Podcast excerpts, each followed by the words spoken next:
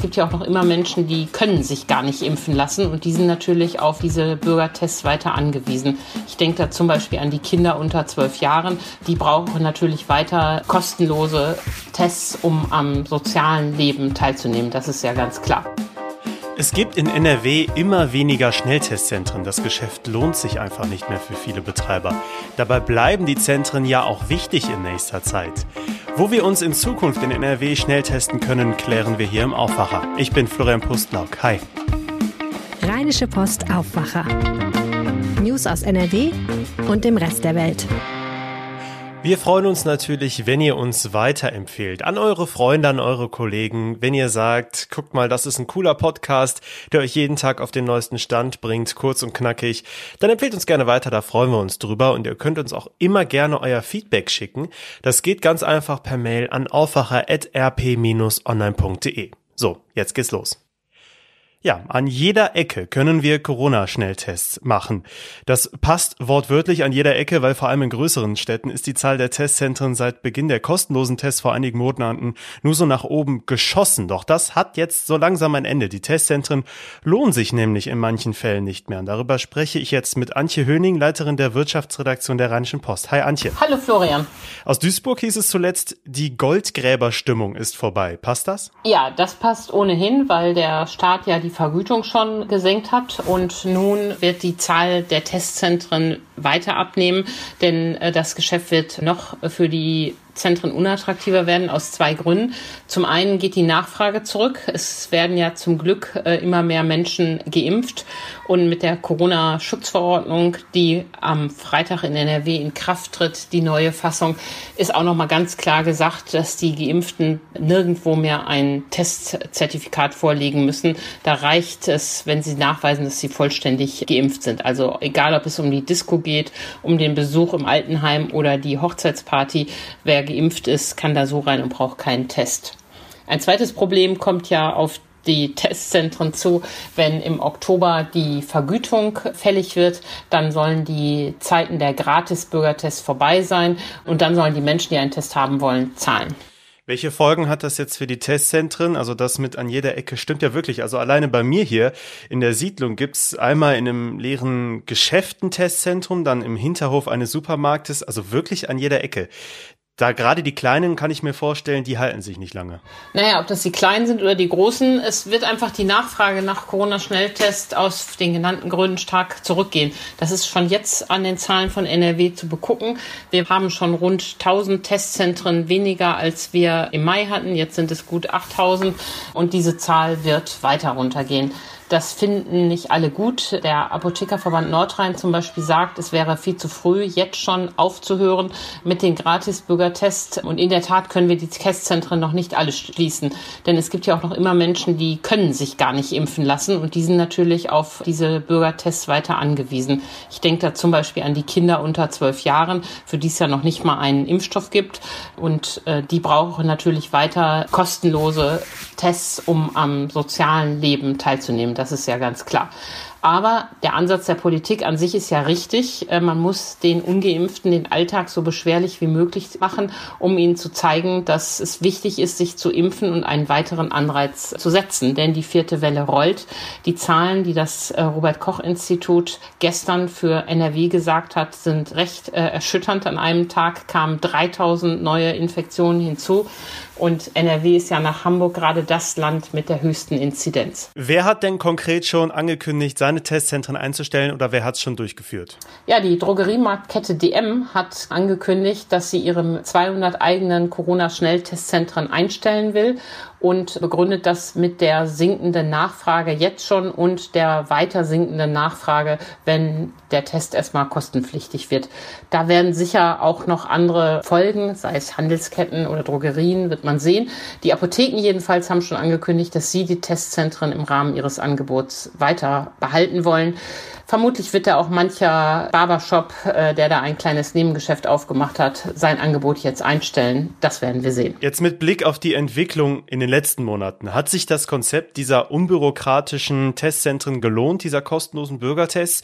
Oder war das am Ende gerade durch die Menge dieser Testzentren auch viel Steuergeld, was da verpulvert wurde? Nein, das Ganze ist natürlich teuer gewesen, aber das ist gut angelegtes Geld. Das war richtig, wie das aufgesetzt wurde.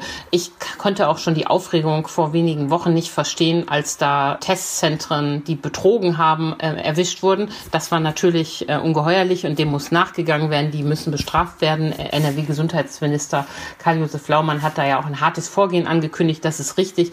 Aber das Konzept an sich war richtig. Da haben wir endlich mal schnell und unbürokratisch was auf den Weg gebracht und dann muss man nicht wegen Fehlentwicklungen im Einzelnen das ganze Konzept verwerfen. Das war absolut richtig. Ich war selber im Sommer im Ausland und da kann man sehen, wie es anders geht. Da war ähm, doch in den Niederlanden gab es nicht viele Testzentren. Man musste richtig suchen, ähm, wo es ein Testzentrum gibt, weit dafür fahren. Das war jetzt nicht nur für die Touristen ein Problem, sondern ist natürlich auch für die Einheimischen dann eine Hürde, sich testen zu lassen. Und äh, viel testen ist ja neben Maske tragen und impfen ähm, gerade in den vergangenen Monaten zentral gewesen, um ähm, die Pandemie etwas in den Griff zu bekommen. Also als Fazit können wir sagen, es ist das Ende der massenhaften Testzentren, aber nicht das Ende aller Testzentren, oder? Genau so ist es. Und die Politik passt sich da der Entwicklung an. Und wir haben auch an dieser Stelle schon viel geschimpft über Fehlentscheidungen, Fehlentwicklungen. Äh, was das, die, das Thema Testzentren angeht, ist das bisher richtig gelaufen. An sich war es genau richtig. Am Anfang großflächig äh, das machen. Und jetzt kann man es zurückfahren. Und wenn man sieht, dass zu viele Testzentren schließen, dann muss man eben gegebenenfalls nochmal nachschauen nachsteuern. Vielen Dank, Antje Höning. Sehr gerne. Jetzt gibt es die aktuellen Meldungen aus der Landeshauptstadt von meinen Kollegen von Antenne Düsseldorf. Hi. Hi und guten Morgen. Und das hier sind unsere Themen heute. Die Stadt will auch nach Ende des Impfzentrums weiter Corona-Schutzimpfungen anbieten. Dann steht ein mutmaßlicher Serienvergewaltiger heute vor dem Landgericht und die Fortuna ist am Abend im Einsatz und will nach zwei Niederlagen in Folge in der Liga endlich wieder in die Erfolgsspur zurückfinden. Die Stadt will auch nach Ende des Impfzentrums weiter Corona-Schutzimpfung anbieten. Das hat der Leiter des Krisenstabes Burkhard Hinsche im Antenne Düsseldorf Interview bestätigt. Demnach laufen im Moment Verhandlungen mit Bund und Ländern, die die Kosten dafür mit übernehmen sollen. Dennis Lieske hat mehr Infos. Ende September läuft die Finanzierung des Impfzentrums in der Arena aus. Ab Oktober liegt die Impfkampagne dann in den Händen der niedergelassenen Ärzte. Die Stadt will aber weiter unterstützen und zum Beispiel auch denen Impfangebote machen, die keinen Hausarzt haben. Dazu sollen die Impfstellen am Hauptbahnhof und im U-Bahnhof Heinrich-Heine-Allee weiter betrieben werden und auch die mobilen Teams sollen erhalten bleiben. Außerdem will die Stadt ein Impfzentrum in der Hinterhand haben, das für den Fall der Fälle innerhalb von drei Tagen einsatzbereit sein soll. Ein mutmaßlicher Serienvergewaltiger muss sich ab heute vor dem Landgericht verantworten. Der Mann soll Frauen über verschiedene Dating-Plattformen kennengelernt und in seiner Wohnung mit K.O.-Tropfen betäubt haben. Anschließend hat er sie laut Ermittlungen vergewaltigt. Marc Pesch hat Einzelheiten. Insgesamt sieben Fälle legt die Staatsanwaltschaft dem 39-jährigen Deutsch-Iraner zur Last. Der Mann soll sich mit den Frauen in seiner Wohnung auf der Ratinger Straße in der Altstadt getroffen haben. Hier soll es mehrfach zu brutalen sexuellen Übergriffen gekommen sein. Die Staatsanwaltschaft geht davon aus, dass der Angeklagte seinen Opfern K.O.-Tropfen ins Getränk gemischt hat.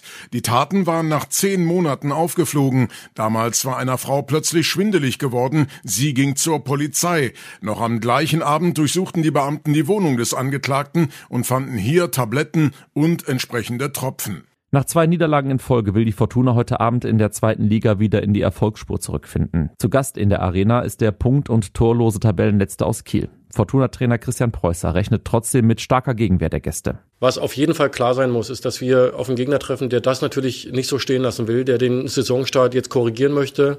Ich glaube, dass es sehr, sehr körperlich wird, dass es aggressiv auch wird und da müssen wir in jedem Fall dagegenhalten und dann schauen wir uns die taktische Ausrichtung an, aber da müssen wir richtig dagegenhalten, dass wir uns da nicht von, von Körperlichkeit überraschen lassen. Erstmals im Kader wird dabei der japanische Neuzugang Ao Tanaka stehen. Fehlen werden dagegen weiterhin die angeschlagenen Thomas Pledel, Tiger Lobinger, André Hoffmann, Emanuel Ioha und höchstwahrscheinlich auch Marcel Sobotka. Anpfiff der Partie ist heute Abend um 18.30 Uhr. Das waren die Nachrichten. Mehr gibt's immer um halb bei Antenne Düsseldorf oder auf unserer Website antennedüsseldorf.de. Diese Themen könnt ihr heute auch noch verfolgen. Vor dem Wochenende wird weiter über die aktuelle Entwicklung in Afghanistan gesprochen. Kanzlerin Merkel ist zu Gast bei Russlands Präsident Putin. Im Kreml wird es vor allem um die Lage in Afghanistan gehen. Die Menschenrechtsorganisation Pro Asyl gibt heute eine Pressekonferenz und auch die Außenminister der NATO-Mitgliedstaaten tagen dazu. Gestern haben wir es hier im Aufwacher schon einmal erwähnt, trotzdem nochmal die Erinnerung. Ab heute gilt in NRW offiziell die neue Corona-Schutzverordnung und die Zeit der Inzidenzstufen ist damit vorbei. Wichtig ist nur noch der Wert 35, ab dem die 3Gs in vielen Bereichen des öffentlichen Lebens gelten, zum Beispiel in Gastronomie und Sport. Außerdem gibt es zahlreiche weitere Regeln, die es dann zu beachten gilt. Alles dazu findet ihr über RP Online. Einen Link dazu gibt es auch bei uns in den Show Notes. Die neue Schutzverordnung gilt offiziell bis zum 17. September. NRW-Gesundheitsminister Laumann stellt heute die Eckpunkte des neuen Krankenhausplans für Nordrhein-Westfalen vor. Daran beteiligt ist die Krankenhausgesellschaft NRW, die Ärztekammern und Vertreter von Krankenkassen. Metallica veröffentlicht heute ihre legendäre Single Enter Sandman als Remastered-Version. Alle Einnahmen dieser limitierten Maxi-CD gehen an die Betroffenen der Hochwasserkatastrophe in NRW und Rheinland-Pfalz.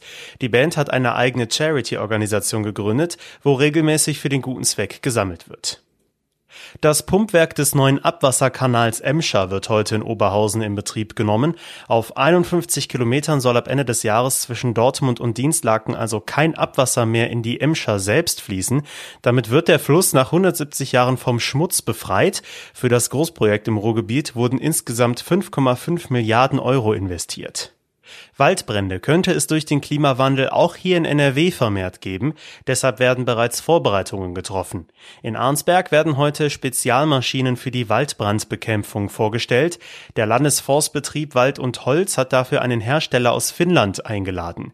Die Maschinen sollen auch auf unwegsamen Gelände in Wäldern Brände eigenständig löschen können.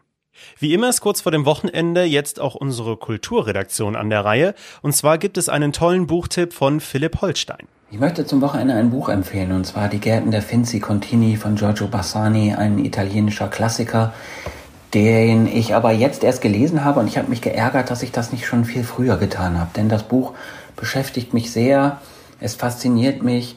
Es geht um die große, unerfüllte Liebe des Ich-Erzählers zu der Frau Mikol, das ist die Tochter der Finzi Contini, die dem Buch den Titel geben. Das Ganze spielt in Ferrara in den 30er Jahren vor dem Hintergrund der immer strenger werdenden Rassengesetze, die dazu führen, dass die jüdischen Mitglieder aus dem örtlichen Tennisclub ausgeschlossen werden. Die herrschaftlichen Finzi Contini öffnen deshalb ihren verwunschenen und riesengroßen Garten. Dort gibt es einen Tennisplatz und die Jugend des Ortes trifft sich dort im Sommer, um zu spielen, um zu flirten, zu trinken und Musik zu hören. Und der Ich-Erzähler verliebt sich natürlich in diese Tochter Mikol, die eine ganz beeindruckende Frauenfigur ist. Und das Ganze endet natürlich tragisch und das ist zugleich der schönste und traurigste Roman, den ich zuletzt gelesen habe. Eine ganz große Empfehlung. Mehr zu dem Buchtipp von Philipp und weitere Kulturempfehlungen zum Wochenende findet ihr auch verlinkt bei uns in den Show Notes. Das Wetter sieht ab heute wieder mehr nach August aus und nicht wie nach November, wie in den letzten Tagen. Die Sonne kommt vermehrt raus bei 19 bis 23 Grad. Allerdings kann es zwischendurch auch weiter regnen. Der Samstag wird dann richtig angenehm, nur vereinzelt mit Wolken und bis 24 Grad. Am Sonntag wird es dann wieder wechselhafter. Am Niederrhein im Südwesten NRWs kann es dann auch wieder gewittern. Die neue Woche startet dann mit etwas Sonne, aber auch Regen und Wolken bei um die 20 Grad. Das war der Aufwacher mit nur einem großen Thema, weil bei uns im Aufwacher-Team gerade noch Urlaubszeit ist. Ab Ende August bekommt ihr dann, wie gewohnt, wieder zwei große Themenblöcke hier im Podcast. Ich bin Florian Pustlauk und wünsche euch jetzt einen schönen Tag und ein schönes Wochenende. Ciao! Mehr Nachrichten aus NRW gibt's jederzeit auf RP Online. rp-online.de